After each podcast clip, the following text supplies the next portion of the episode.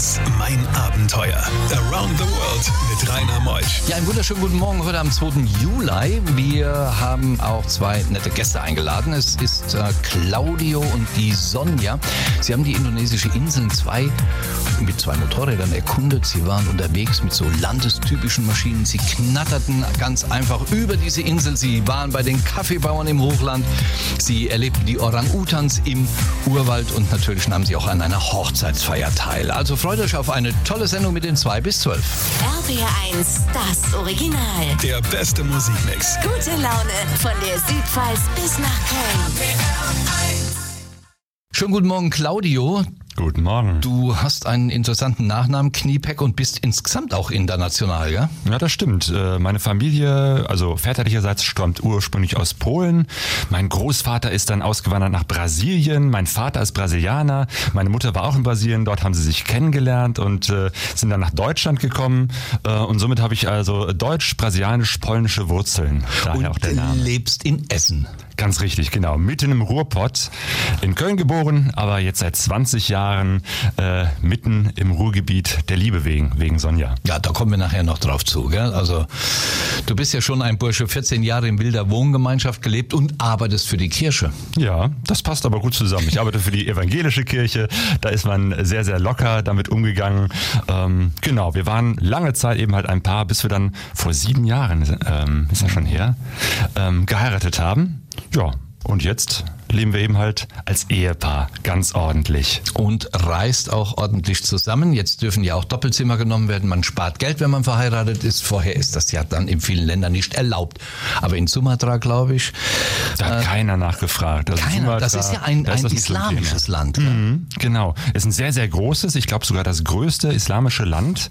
Ähm, aber so die Vorurteile, die wir so im Vorhinein hatten oder Gedanken, die wir uns gemacht haben, muss man ja jetzt ein Kopftuch tragen oder wie ist denn das? äh, Wir waren ja auch ähm, ganz oben im Norden im äh, Bundesstaat Aceh, wo auch die Scharia äh, gilt.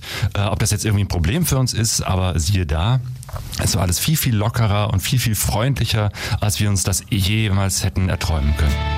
RPR1, mein Abenteuer. Claudio Kniepeck, heute Morgen mein Gast mit seiner Frau Sonja mit so landestypischen Motorrädern seid ihr ja unterwegs gewesen. Ihr seid erstmal nach Sumatra geflogen oder erstmal über Bangkok, was weiß ich, wie man dort hinkommt. Wie seid ihr geflogen?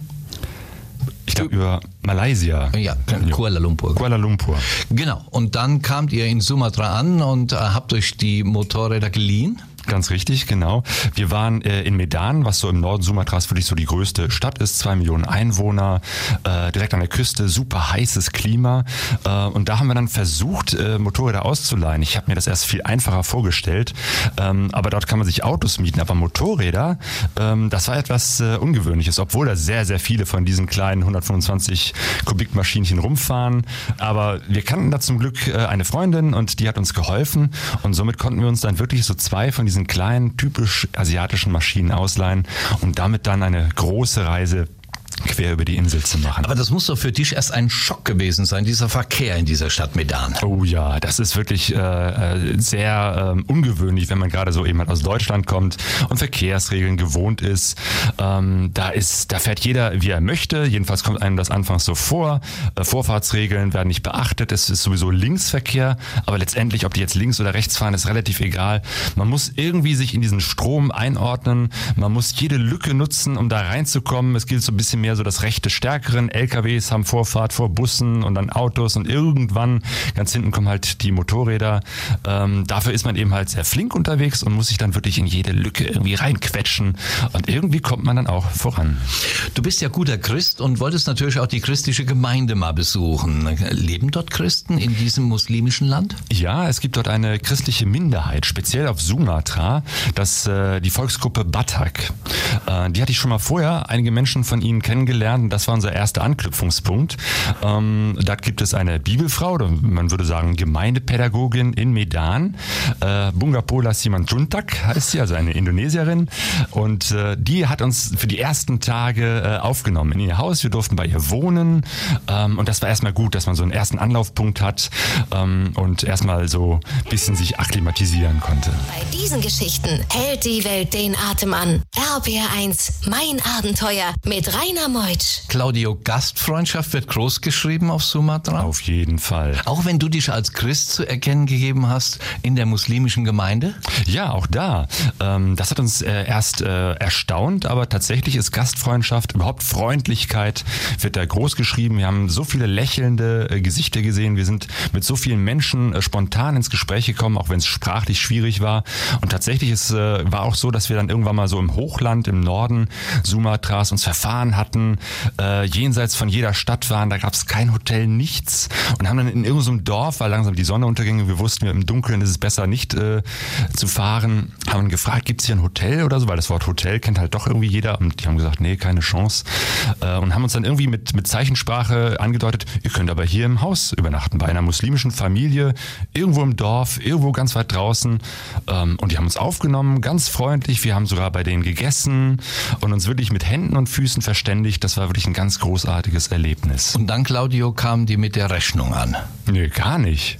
Äh, Das war wirklich spontane Gastfreundschaft und die hatten einen kleinen Kiosk und am Ende haben wir dann natürlich äh, dick eingekauft im Kiosk und äh, haben dann auch aufs Rückgeld verzichtet, aber da war nichts mit Rechnung äh, und einfach eine sehr, sehr offene Gastfreundschaft. Wenn du so bei diesen Leuten isst, das sind ja oftmals äh, Garküchen von der Straße, seid ihr denn mal krank geworden auf Sumatra? Das hatten wir zweimal tatsächlich, äh, dass wir mal so ein bisschen so die Flitzekacke hatten. Ähm, aber eigentlich ist das, äh, hat das sehr, sehr gut geklappt. Also es war jetzt wirklich so eine leichte Magenverstimmung, keine Vergiftung oder so. Ähm, das Gute bei diesen Garküchen ist ja, dass alles offen ist und man kann sich das angucken. Und dann läuft man erstmal so durch zwei, drei äh, Garküchen, guckt da erstmal so rein, wie ist, sind so hier die hygienischen Bedingungen, wird auch wirklich alles gekocht. Wenn man auch die Sprache nicht spricht, kann man einfach drauf zeigen und sagen, das möchte ich gerne haben, das hier und das hm, lieber nicht. Und am Ende hat es sehr, sehr gut geschmeckt. Aber man merkt wieder, mein Abenteuer hören, man lernt etwas. Ich habe jetzt ein neues Wort wieder gelernt in diesem Abschnitt. Flitzekacke. RPR1. Mein Abenteuer Around the World. Die packendsten Stories von fünf Kontinenten. Claudio Kniebeck ist heute Morgen bei mir zu Gast. Wir sind unterwegs in Sumatra. Beschreib mal die Insel. Ja, Insel Sumatra ist ähm, sehr, sehr groß, ist etwas größer von der Fläche her als Deutschland. Von daher kamen wir uns gar nicht so vor, als wären wir auf einer Insel gewesen.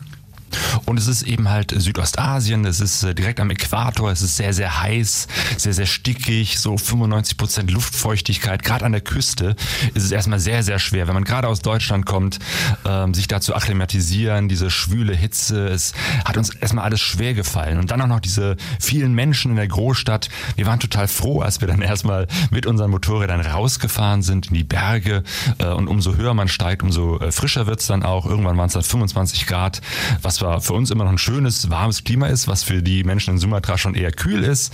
Da haben wir uns dann wohlgefühlt. Und so draußen im ländlichen Bereich ist dann auch nicht mehr ganz so viel Verkehr. Und dann war es auch richtig schön, durch die Berge mit den Motorrädern zu fahren. Ihr habt auch die Insel Samosir besucht. Ja, das ist eine Insel auf der Insel. Wollte ich gerade sagen, denn Sumatra ist ja eine Insel. Genau. Ähm, Sumatra war mal ein riesengroßer Vulkan. Und es gibt eben halt äh, im Norden diesen großen Vulkankrater. Das ist der Toba-See, weil in diesem Krater, das ist schon viele, weiß ich nicht, tausende, Millionen Jahre her, äh, der Vulkan ist erloschen, wobei es immer noch viele Aktivitäten so um diesen Bereich äh, Sumatra, Indonesien gibt. Ähm, aber dieser große Vulkankrater hat sich mit Wasser gefüllt über die Jahre. Äh, da ist also ein großer See. Und in der Mitte dieses Vulkankraters ist wiederum eine kleine Insel, Samosir. Und da sind wir auch gewesen. Eine sehr, sehr schöne Ecke. Gibt es da auch Tiere dann drauf, die sich da niedergelassen haben auf dieser Insel? Ähm, ja, äh, jetzt besondere Tiere haben wir jetzt nicht äh, gesehen. Natürlich gibt's da Vögel. Ah, obwohl wir sind auf dem Weg dorthin, sind wir Affen begegnet. Das ist auch nochmal lustig. Wir sind also hochgefahren. Zu einer Insel hochzufahren ist schon mal komisch. Das ist ja ein Vulkankrater. 900 Meter äh, über Meeresspiegel. Man fährt also einen Berg hoch und kommt plötzlich an Affen vorbei, die so über die Straße flitzen und gucken. Äh, Und wir haben genauso zurückgeguckt ähm, und kommen dann oben an so einem kleinen Hafen an und konnten dann mit einer Fähre, wir haben unsere Motorräder irgendwie an dieser Fähre so festgebunden und sind dann über diese Fähre, über diesen See zu dieser Insel Samosir gefahren. Ja, es hat schon ein bisschen was von Nazareth, was du hier erzählst. Man merkt, dass du schon in der, in der evangelischen Kirche tätig bist, denn auch er ist ja gewandelt über den See Genezareth. Ja, wir waren allerdings nicht zu Fuß unterwegs. Unterwegs? Ich habe aufgepasst. Du bist mit dem Motorrad über den See. Immerhin. Wir kommen nachher nach elf Uhr zum Motorradsturz deiner Frau. RPR1, mein Abenteuer mit Rainer Meutsch. Am Mikrofon ist jetzt die Sonja, Sonja Ritter, die den Nachnamen Kniepeck nicht angenommen hatte, weil sie sicher äh, Angst hatte immer vor dieser Unterschrift. Deshalb blieb sie immer beim Ritter, die gute Ritter. Aber die geht's gut, gell, Sonja, mit dem Namen. Mir geht's auf jeden Fall gut. Hallo, ja, du Rainer. strahlst auch so viel Positives aus. Was machst du beruflich? Oh, ich arbeite als Erzieherin an einer offenen Ganztagsschule in Essen in einem sozialen Brennpunkt. Dein Traum war es, Motorradfahren, nicht immer nur auf dem Sozius sitzen, bei dem guten Claudio, und hast den Führerschein gemacht. Einen Monat später seid ihr nach Sumatra und dann hast du dich auf dieses Gefährt begeben. Und was passierte dann? Ziemlich am Anfang. Ja, also nochmal um kurz zurückzugucken. Es war so, ich habe die Zeit hinten auf dem Motorrad total genossen. Das war echt klasse und ich bin gerne mit Claudio gefahren. Er fährt auch sehr sicher. Aber als ich dann 40 wurde, 2014, habe ich gedacht, ich brauche mal eine neue Herausforderung. Und als dann diese Idee mit Sumatra immer konkreter wurde und es klar wurde, dass auf der Insel hauptsächlich kleine Motorräder sind, habe ich dann gesagt, so, jetzt ähm, mache ich das mal, gehe ich das an und mache den Führerschein. Ja, und kurz vorher war ich tatsächlich fertig und ähm, ja. Dann sind wir angekommen in Medan und die ersten Tage, nachdem wir uns akklim- akklimatisiert hatten, ging es dann direkt los, direkt aus diesem Moloch äh, Medan raus und ähm, mir blieb eigentlich jetzt keine Chance, so ruhig in so Seitenstraßen mal das Fahren zu trainieren, sondern ich musste direkt in diesen mörderischen Verkehr und ähm, war total aufgeregt und es war auch wirklich so, dass meine ganzen Regeln, die ich vorher gelernt habe, ne, in der Fahrschule da nicht mehr gelten und in einer Situation, als sich mehrere Autos auf meiner, äh, die mir entgegenkamen, überholt haben, ähm, brauste dann mit einem Affenzahn ein LKW auf mich zu und ich bin vor Schreck in den Graben gefallen. Ist was passiert? Auch nicht Schlimmeres. Ich hatte so eine kleine Wunde an der Hand und das Motorrad war ein bisschen lediert. Tja, Sonja Ritter, die Frau, die über 40 ist und wie 32 aussieht. Gleich geht's weiter mit ihr. RPR1, mein Abenteuer. Sonja, ihr seid ja auch in der Provinz ähm, im Norden, oder wo das äh, Aceh heißt sie, glaube ich. Das ist eine Provinz, wo noch, das hatte eben auch Claudio gesagt, das Scharia, die, Scha die Scharia ausgeübt wird. Hast du da keine Angst als Frau? Also ich hatte gemischte Gefühle tatsächlich. Wir haben uns ja einerseits ähm, immer mehr Richtung Norden bewegt und hatten dann keine Kontakte mehr zu Menschen. Und im Vorfeld habe ich mich ja viel informiert und dann davon gehört und gelesen, dass halt dort ein sehr orthodox ein sehr orthodoxer Teil von Sumatra ist. Und ich habe auch davon gehört, dass Frauen nicht Motorrad fahren dürfen, angeblich. Und das hat mich schon so ein bisschen besorgt. Ähm, und dann war es aber so, je mehr wir nach Aceh reingefahren sind, desto stärker konnte ich wahrnehmen, dass meine ganzen Befürchtungen umsonst waren. Hast du ein Kopftuch getragen? Du hast ein Motorradhelm getragen. da warst du schon mal kopfbedeckt. Und ansonsten ein Kopftuch getragen dort? Nein, überhaupt nicht. Und das wurde akzeptiert? Das wurde akzeptiert. Also wir haben auch im Straßenbild viele Frauen gesehen mit und ohne Kopftuch auf Motorrad sitzende Frauen und ohne äh, welche, die nur im Damensitz drauf sitzen. Also es war alles vorhanden und äh, ich habe in keiner Weise irgendwelche Vorurteile erlebt. Ich, die Menschen sind wie in ganz äh, Indonesien sehr freundlich auf mich zugekommen, auch in diesem Teil von Sumatra. Und äh, ich konnte da keinen Unterschied merken. Diese Ecke wurde ja vom Tsunami 2004 Ja. heimgesucht. Hat man das noch gesehen? Ähm, das Erstaunliche war, mit diesem Bild bin ich da hingefahren. Ich dachte, da wird mir viel an Zerstörung begegnen im Straßenbild. Ähm, teilweise, wenn man genauer hingeguckt hat, sah man dann auch, ähm, ja, sah man dann auch noch Ecken, die wie kahl rasiert waren, wo die ganzen Bäume am Küstenstreifen fehlten. Aber ähm, erstaunlicherweise gab es sehr, sehr neue, frische Straßen, weil natürlich sehr viel in die Infrastruktur dann auch investiert wurde. Bei diesen Geschichten hält die Welt den Atem an. RPR1, mein Abenteuer mit Rainer Meutsch. Claudio Kniep Kniepeck. Er ist jetzt bei den Kaffeebauern und das ist ein ganz besonderes Thema für dich, denn du setzt dich ja auch gerade in äh, deiner christlichen Gemeinde für fairen Handel ein und da warst du ja schon mal in Sumatra gewesen und dann kamst du zu den Kaffeebauern. Was hast du denn da erlebt? Ja, ich habe äh, gesehen, wie Kaffee angebaut wird äh, und wie es den Kaffeebauern vor Ort wirklich geht. Also auch auf Sumatra wird Kaffee, sogar ein sehr, sehr guter Kaffee angebaut. Äh, Im Hochland, äh, Dairi nennt sich so die Gegend. Aber Kleinbauern ist auch wirklich sehr klein, wie man sich das so äh, vielleicht gar nicht vorstellen kann, dass die in so sehr einfachen Holzhütten leben, sehr ärmlich leben. Ähm, und ich habe dort eine äh, Kooperative äh, kennengelernt, also Menschen, die sich, Kaffeebauern, die sich zusammengetan haben, weil sie gesagt haben, äh, wir können gemeinsam vielleicht mehr erreichen und vielleicht auch einen besseren Preis erreichen für unseren Kaffee, als wenn das jeder Bauer einzeln den Kaffee weiterverkauft. Und das war schon faszinierend zu sehen, wie die so leben, wie sie den Kaffee anbauen, wie der Kaffee wächst und wie er da vor Ort verarbeitet wird. Wie mühsam es auch ist, eine Kaffeebohne zu ernten. Genau. Das sind ja so kleine, äh, sehen aus wie Kirschen, man nennt sie auch Kaffeekirschen, die an solchen Sträuchern wachsen und die kann man nicht mit einer Maschine ernten. Das ist wirklich Handarbeit, diese Dinger zu pflücken, äh, sich mal anzugucken, welche sind davon äh, reif und die dann auszusortieren äh, und dann weiter zu verarbeiten. Ihr wart auch bei den Orang-Utans, die ja frei in den Wäldern leben. Genau. Äh, Sumatra ist ja eine sehr grüne Insel mit sehr, sehr viel Regenwald. Der wird leider mehr und mehr an den Rändern noch abgeholzt. Ähm, aber es gibt eben halt noch einen großen Teil, der unter Naturschutz steht, der sogenannte Gunung Leuser Nationalpark. Und da haben wir mal äh, auch eine ähm, ja, geführte Wanderung gemacht mit Übernachtung mitten im Urwald, weil das hat uns erstmal fasziniert. Wir wollten ein bisschen so auch zu Fuß unterwegs sein und haben dann tatsächlich auch die Orang-Utans in freier Wildbahn auf den Bäumen gesehen, da wo sie leben. RPR1, mein Abenteuer around the world. Die packendsten Stories von fünf Kontinenten. Ja, die Umweltzerstörung, äh, Claudio, die hast du schon da erlebt in Sumatra, gell, was da passiert. Hast es eben mal so am Rande erwähnt, dass der Wald abgeholzt wird und sonst auch noch Umweltzerstörung? Ja, ähm, sehr viel Palmöl wird ja auch auf Sumatra ähm, angebaut. Und wir sind dann teilweise an Palmölplantagen vorbeigefahren, kilometerweit. Nur äh, diese Palmöl, diese Ölpalmen. Das heißt also so, ne, alle so diese Bäume in Reih und Glied äh, und keine Natur mehr dazwischen. Ähm, das sieht also ganz anders aus als der Regenwald. Und wenn man sich vorstellt, dass da vorher Regenwald war und der oft einfach nur gerodet wird, weil man mit diesem Palmöl sehr, sehr viel Geld verdienen kann, dann ist das schon sehr traurig, weil damit geht eben halt die Natur äh, kaputt. Die Orang-Utans können da auch nicht mehr leben, die verlieren sehr viel Lebensraum. Der Orang-Utang ist äh, vom Aussterben teilweise bedroht, weil eben halt sehr, sehr viel, teilweise legal, teilweise illegal äh, gerodet wird für diese Ölpalmen. Traditionelle Hochzeit, die habt ihr auch erlebt. Oh ja, das war richtig schön.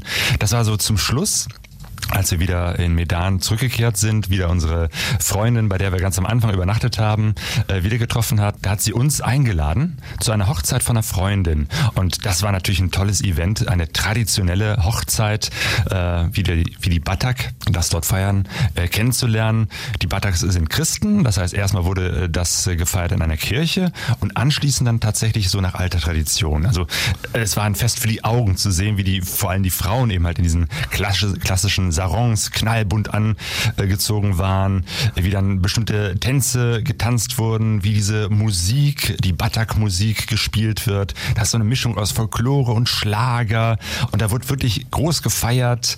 Ähm, es war wirklich fantastisch, das mitzuerleben. Man kann mehr Erlebnisse von euch erleben. Ihr habt eine eigene Website. Genau. Pegasoreise.de. Pegaso. Wofür, Pegaso. wofür steht das denn? Pegaso. Das war mein erstes Motorrad. Das war ein Aprilia Pegaso. das Also- Motorrad gibt's nicht mehr, aber der Name ist geblieben. Deswegen nennt sich unsere Homepage Pegaso Reise. Und da erzählen wir von unseren Reisen. Äh, Wir tun das auch in einem Podcast. Man kann das also auch hören. Und wir sprechen manchmal auch mit anderen Reisenden, die mit Motorrädern unterwegs sind. Ähm, Also wenn es ums Thema Motorradreisen geht, ist Pegaso Reise unsere Homepage. Also vielen Dank, dass ihr da wart, Sonja Ritter und der Claudio Kniepeck. Sie fahren jetzt wieder zurück nach Essen. Nächste Woche kommt ein ganz interessantes Pärchen. Ich war jetzt mit Heino und Hannelore in Südafrika gewesen, den Kultsänger Heino. Und da stehe ich am Kap der guten Hoffnung, da kommt ein Auto mit Frankfurter Nummer vorbei. So ein Land Rover, ne? so ein wirklich ein uraltes Gerät. Und dann steigen da zwei Menschen aus, Simon und Conny, und sie waren durch den ganzen schwarzen Kontinent gefahren, monatelang unterwegs. Und die beiden habe ich mir eingeladen in mein Abenteuer. Die haben so viel zu erzählen. Kommen nächste Woche. Macht es gut, ich bin Rainer Meutsch. Nächste Woche hören wir uns wieder. RPR1, mein Abenteuer